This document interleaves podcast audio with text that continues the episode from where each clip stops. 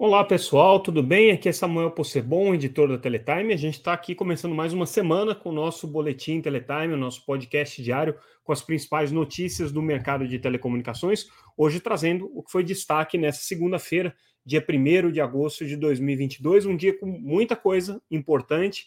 É, Para uma segunda-feira, a gente começou com a semana bastante quente é, e a gente vai tentar fazer aqui uma seleção das principais notícias. Lembrando sempre que, se vocês é, ainda não acompanham o Teletime, lá no site www.teletime.com.br, vocês podem ler todas essas notícias que a gente está trazendo aqui na íntegra, é, gratuitamente, podem ainda se inscrever para receber o nosso boletim diariamente no seu e-mail. Notícia do dia começando o dia com uma notícia bastante quente hoje, né, nessa segunda-feira, a Highline, que é uma empresa operadora de torres, né, operadoras pretende ser uma operadora de redes neutras também, fazendo uma oferta de 1,7 bilhão de reais para comprar 8 mil sites da Oi. Foi uma notícia que pegou todo mundo meio de surpresa, porque a Oi não tinha é, colocado publicamente que estava tentando vender esses sites. É, eles não são sites é, de telefonia móvel, não são torres de telefonia móvel, porque essas torres já foram vendidas, já foram comercializadas numa unidade específica, mas são sites que são utilizadas para rede fixa, porque a Oi tem uh, uma série de infraestruturas de rádio de alta capacidade, de torres de telefonia fixa que precisam conectar pontos aí distantes é, é, entre si, e aí você precisa dessa infraestrutura de torres, enfim, são 8 mil sites que a Oi tinha e que a Highline está fazendo uma oferta vinculante, uma oferta firme para adquirir essa infraestrutura por 8 mil reais, 8, por 1,7 bilhão de reais por essas 8 mil torres.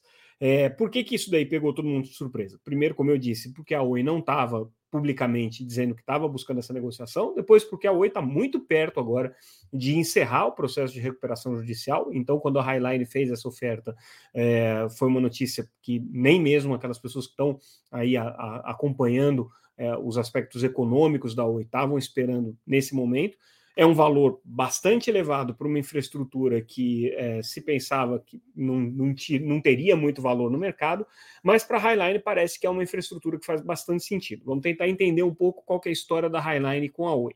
Primeiro, eles fizeram uma oferta para tentar comprar o imóvel. Não foram bem sucedidos é, nessa operação para tentar comprar o imóvel. A Highline também tinha possivelmente é, um interesse de adquirir a infraestrutura é, de, de, fibras da Oi, é, mas também acabou não é, ficando com essa infraestrutura. Fez uma oferta é, e fez um consórcio, na verdade, montou uma, um consórcio, não, perdão, uma subsidiária, uma empresa, que é a mesma que inclusive está comprando agora os sites da Oi, é, para entrar no leilão de 5G.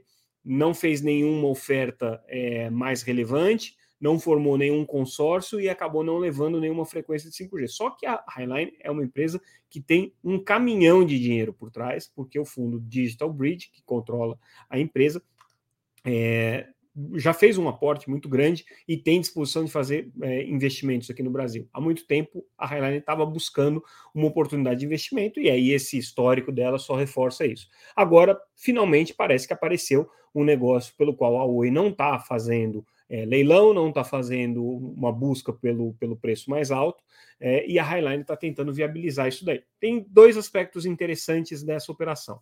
Primeiro, é, 1,7 bilhão não é inteiro para a Oi logo no momento em que a Oi é, fechar o negócio com a Highline. Isso aí está dividido em duas tranches, né, duas, duas etapas. A primeira depende da aprovação regulatória do CAD da Anatel, 1,088, é, praticamente 1,1 é, bilhão de reais nesse primeiro momento, e a segunda parte só depois de 2026. Por que só depois de 2026? Porque a Highline, obviamente, está olhando o risco que essa operação traz com relação às questões referentes a bens reversíveis. É, boa parte dessa infraestrutura está vinculada aos serviços de telefonia fixa, portanto, existe aí o problema dos bens reversíveis. É, essa infraestrutura também é, vai depender muito do uso que a Oi vai dar. Então, como a Highline está comprando essa infraestrutura e, é, como contrapartida, a Oi vai ser uma, uma contratante firme desses serviços que a Highline vai oferecer, de operar essa infraestrutura. Então, a Highline precisa saber exatamente o que, que a Oi vai demandar e quais, vai, quais vão ser os serviços que ela vai demandar em cima dessa infraestrutura. E aí, o futuro da Oi só vai estar tá definido é, de uma maneira um pouco mais sacramentada a partir de 2025, quando ela vai poder dizer se ela vai continuar ou não como uma operadora de telefonia fixa, se ela vai conseguir fazer a conversão da concessão da linha autorização, se ela vai devolver a concessão, enfim, né? E aí, uma vez o bem uh, sendo reversível, voltando para a União, caso a Oi não continue operadora, é preciso saber em que condições que esse bem vai voltar para a União e se é, o futuro operador de telefonia fixa, se é que vai ter algum concessionário, né, vai ter interesse em contratar essa infraestrutura. Em princípio, não tem problema a Oi vender é, uma infraestrutura que seja reversível, desde que o contrato também seja reversível, ou seja, o contrato hoje está com a Oi, vai passar para uma empresa que eventualmente vai prestar o serviço de telefonia fixa. Mas tudo isso depende da aprovação da Anatel, depende da aprovação regulatória. Então, essa é uma operação que realmente é, traz aí um elemento de surpresa, traz um elemento, é, uma certa complexidade, né? É, mas a, oferta da Oi é uma oferta, a oferta que a Highline fez pela infraestrutura da Oi é uma oferta firme, é, e tudo indica que, nesse caso aqui, a Highline vai sair bem sucedida, porque até onde se sabe, não tem outras pessoas atrás é, dessa infraestrutura. Vamos ver como é que a coisa se desenvolve daqui para frente. É, a proposta é, que, foi, que foi colocada na mesa, né, a proposta de aquisição dessa infraestrutura, pelos analistas que a gente ouviu, foi uma proposta bastante interessante, bastante surpreendente e que traz um resultado positivo aí para a Oi, que não estava esperado nem precificado agora no processo de finalização da recuperação judicial. Então, uh, os analistas aqui que a gente conversou estão uh, uh, projetando que a Oi sai da recuperação judicial, se essa operação realmente for concluída, é, com uma relação é, dívida e, e receitas melhor do que ela, do que ela originalmente estava projetando. Não é uma venda que já está vinculada ao pagamento de dívidas, ou seja, pode ser um reforço de caixa para a Oi é, no início de sua operação, uma coisa que é importante, porque a Oi, até então, todos os ativos que ela estava vendendo eram ativos que estavam sendo colocados para pagar, para minimizar o, o, o, seu endividamento, então aqui pode dar um pouquinho mais de, de, de refresco e pode dar um pouco mais de segurança, obviamente, agora para o é, administrador judicial e para o juiz que vai aprovar o final da recuperação judicial, é, entender que a empresa é viável e vai continuar honrando seus compromissos dali para frente, sem, por isso, ter que decretar, decretar a falência da empresa. Então, é uma boa notícia para Oi, é uma notícia muito interessante para a estratégia da Highline, 8 mil sites não é pouca coisa, né? Ela se coloca, ela já é uma operadora bastante relevante no mercado brasileiro, se coloca é, numa posição ainda maior é uma operação que é, certamente vai também dinamizar bastante o mercado de competição de infraestrutura. Então vamos ver como é que isso daqui vai se desenrolar daqui para frente, mas foi a notícia aí que abriu a nossa semana. A outra notícia importante do dia foi o resultado da TIM, né? Agora a gente está aí na, na, rodada de balanços do segundo trimestre é, e do primeiro semestre, né? Então a TIM agora anunciou os seus resultados. Uh, a exemplo do que já tinha acontecido com os resultados da Vivo, ela foi positivamente impactada já com os números incorporados da operação O pelo menos da parte que a TIM absorveu da O.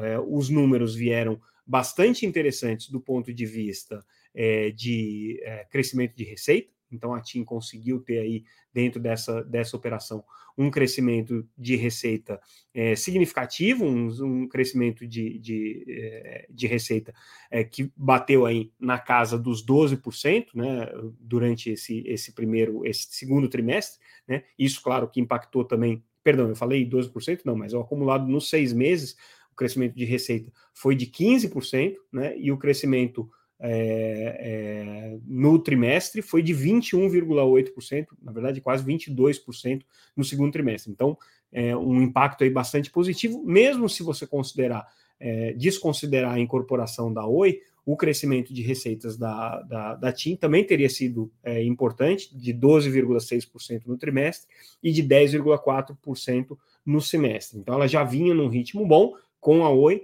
é, ganhou ainda mais impulso. Né? O, só para dar um parâmetro, né, o crescimento, o, a receita é, semestral da, da, da tinta na casa dos 10 bilhões de reais. Tá? Então, projetando aí para um ano, ela vai fechar o ano perto aí de 21, 22 bilhões de reais de faturamento se ela mantiver o ritmo. É, bom, é claro que o segmento pós-pago é o segmento mais beneficiado nesse processo de crescimento aí de receita, então ela teve um, um impacto bastante positivo.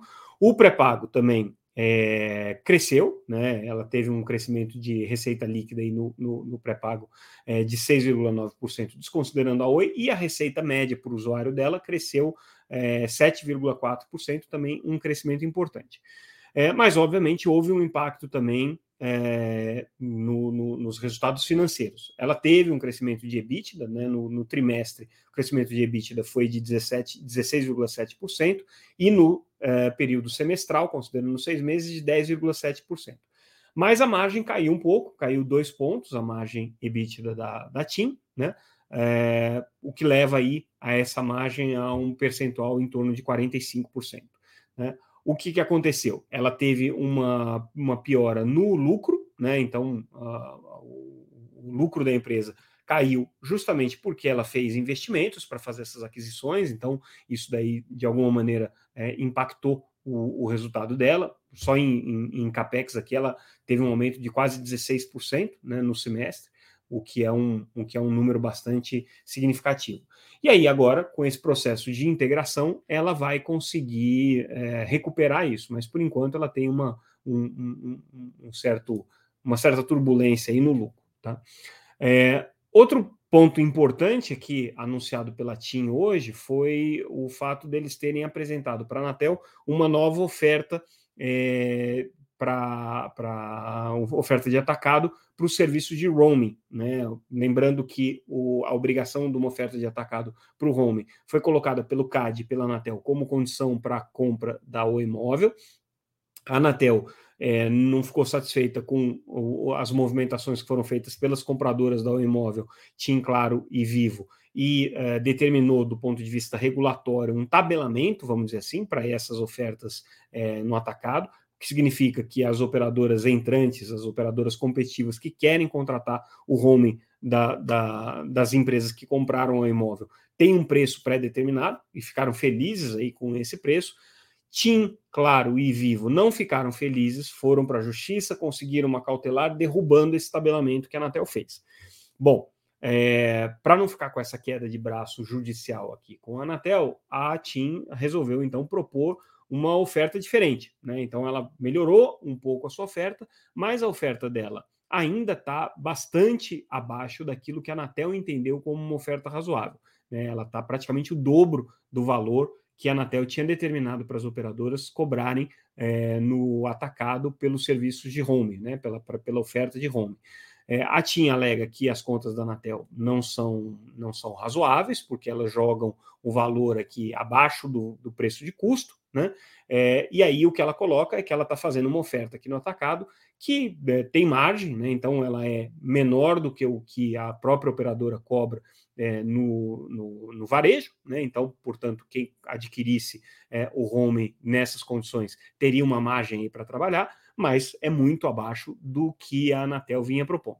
E aí, é, além de ter feito uma oferta que ainda não chega próximo da, da, da oferta que a Anatel, do, do número que, né, que a Anatel estava demandando e que está suspenso aí cautelarmente pela justiça, a, a TIM também fez uma, uma impôs algumas condições para esse, esse valor, para essa oferta que ela está colocando.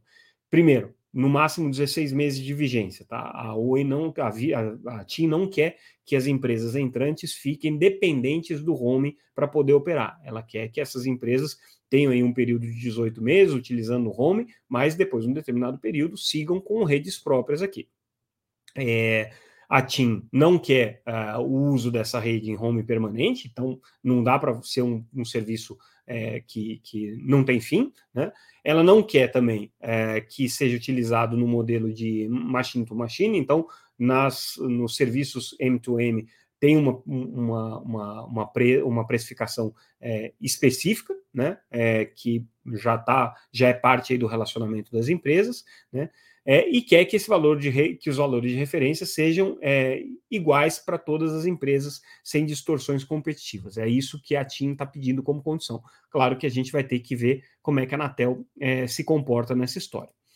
E aí vai ter muito pano para manga ainda nessa disputa entre as operadoras que compraram a imóvel, os reguladores, é, a justiça e os competidores. Né?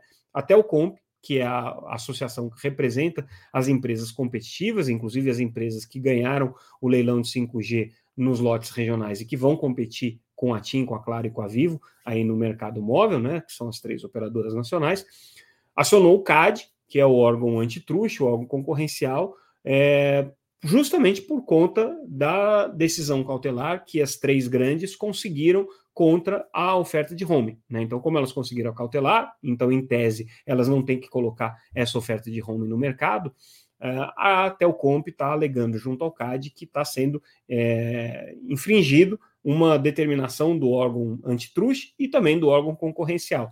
Então, está é, pedindo providências aí para o CAD para que, de alguma maneira, sancione ou, ou, ou, ou, cobre as empresas por uma oferta de home, já que aquela oferta que tinha sido colocada é, tá, tá é, já que aquela oferta que tinha sido colocada está suspensa pela justiça. Né? Então, uh, essa batalha aqui vai ter desdobramento, certamente também no órgão concorrencial, até o COMP a primeira aqui a provocar. Mudando agora de alho para bugalhos, vamos falar um pouco sobre o noticiário internacional é, uma notícia interessante aí, o, o, reavivamento da discussão sobre neutralidade de rede nos Estados Unidos. Vamos relembrar um pouquinho é, esse histórico. Durante o governo Barack Obama, a FCC, e, e, sob orientação do próprio governo, é, determinou que é, a, a, a, regulação da internet feita pela FCC deveria seguir é, os princípios dos serviços é, common carrier, né, os serviços é, como equivalente a serviços públicos, e que, portanto, não poderia haver nenhum tipo de distinção ou de bloqueio. Então, estabeleceu-se ali naquele período uma regra que claramente defendia a neutralidade de rede nas redes de é, banda larga dos Estados Unidos. O governo Trump chega com uma outra visão, e aí isso daí se desfaz. A FCC, que é o órgão regulador norte-americano, então volta para o entendimento anterior, em que é, a relação entre internet e prestadores de serviço de conectividade é uma relação livre, né, e que pode ser é, pactuada. É, bom, os defensores da neutralidade de rede ficaram muito incomodados com essa decisão e agora alguns parlamentares, senadores especificamente ligados aos democratas, estão tentando emplacar uma nova legislação que dê guarida para que a FCC cobre é, a relação das é, prestadoras de serviço de telecomunicações é, como uma, um serviço essencial, portanto, impedindo qualquer ação que fira a neutralidade de rede. Esse assunto aqui é complexo, porque, primeiro, ele não é novo, né? muito tempo se fala sobre neutralidade de rede. Durante esse período que os Estados Unidos é, viveram, é, em que não existe nenhuma obrigação de neutralidade, vamos dizer assim, não houve nenhum caso flagrante de é, é, bloqueio ou de, de, priorização, mas o que tem acontecido é que operadoras de telecomunicações e grandes players de internet cada vez mais têm fechado acordos que, obviamente, é, resultam numa uma experiência de tráfego melhor. Né? Os defensores da neutralidade de rede são contra isso, né? E tudo isso se insere num contexto em que você tem agora o desenvolvimento do mercado de 5G, em que a neutralidade de rede passa a ser mais desafiada, justamente pela natureza da conectividade oferecida pelo 5G.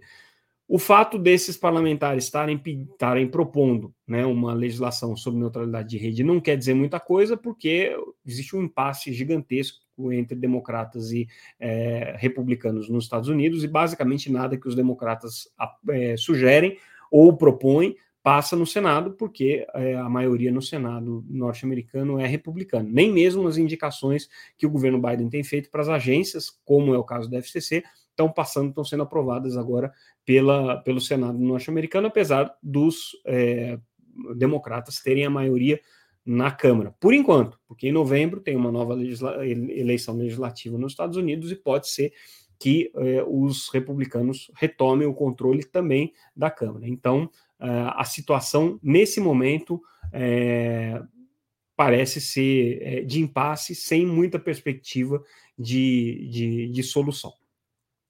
Seguindo agora com o nosso, o nosso boletim de hoje, um, uma informação é, relevante para quem acompanha os projetos de conectividade na Amazônia. O primeiro projeto é a da Infovia 00, que está sendo desenvolvido pela RNP, a Rede Nacional de Pesquisa, vai conectar um trecho ali do, do, do, dos rios da região amazônica com uma rede de fibra ótica subfluvial. Essa infovia, por que ela é importante? Porque ela é a primeira etapa de uma infovia que tem várias etapas, aí, se não me engano são oito, agora não me lembro exatamente o número, mas acho que são oito é, é, trechos que vão ser construídos. Então, a 00, que é o primeiro trecho, está sendo construído pela RNP, a 01, que é o segundo trecho, vai ser construído, está sendo construído já, planejado e vai ser construído com recursos que sobraram do leilão é, da faixa de 700 MHz, realizado ainda em 2013, então sobrou um dinheiro ali, um bilhão de reais mais ou menos, vai ser, né, uma parte vai ser aplicada nesse, nessa Infovia 01, e o restante né, vai ser financiado com recursos do leilão de 5G, é, numa operacionalização que vai ser feita pela EAF, entidade aferidora é, das obrigações na faixa de 3,5, entre as obrigações estão a construção dessa infovia.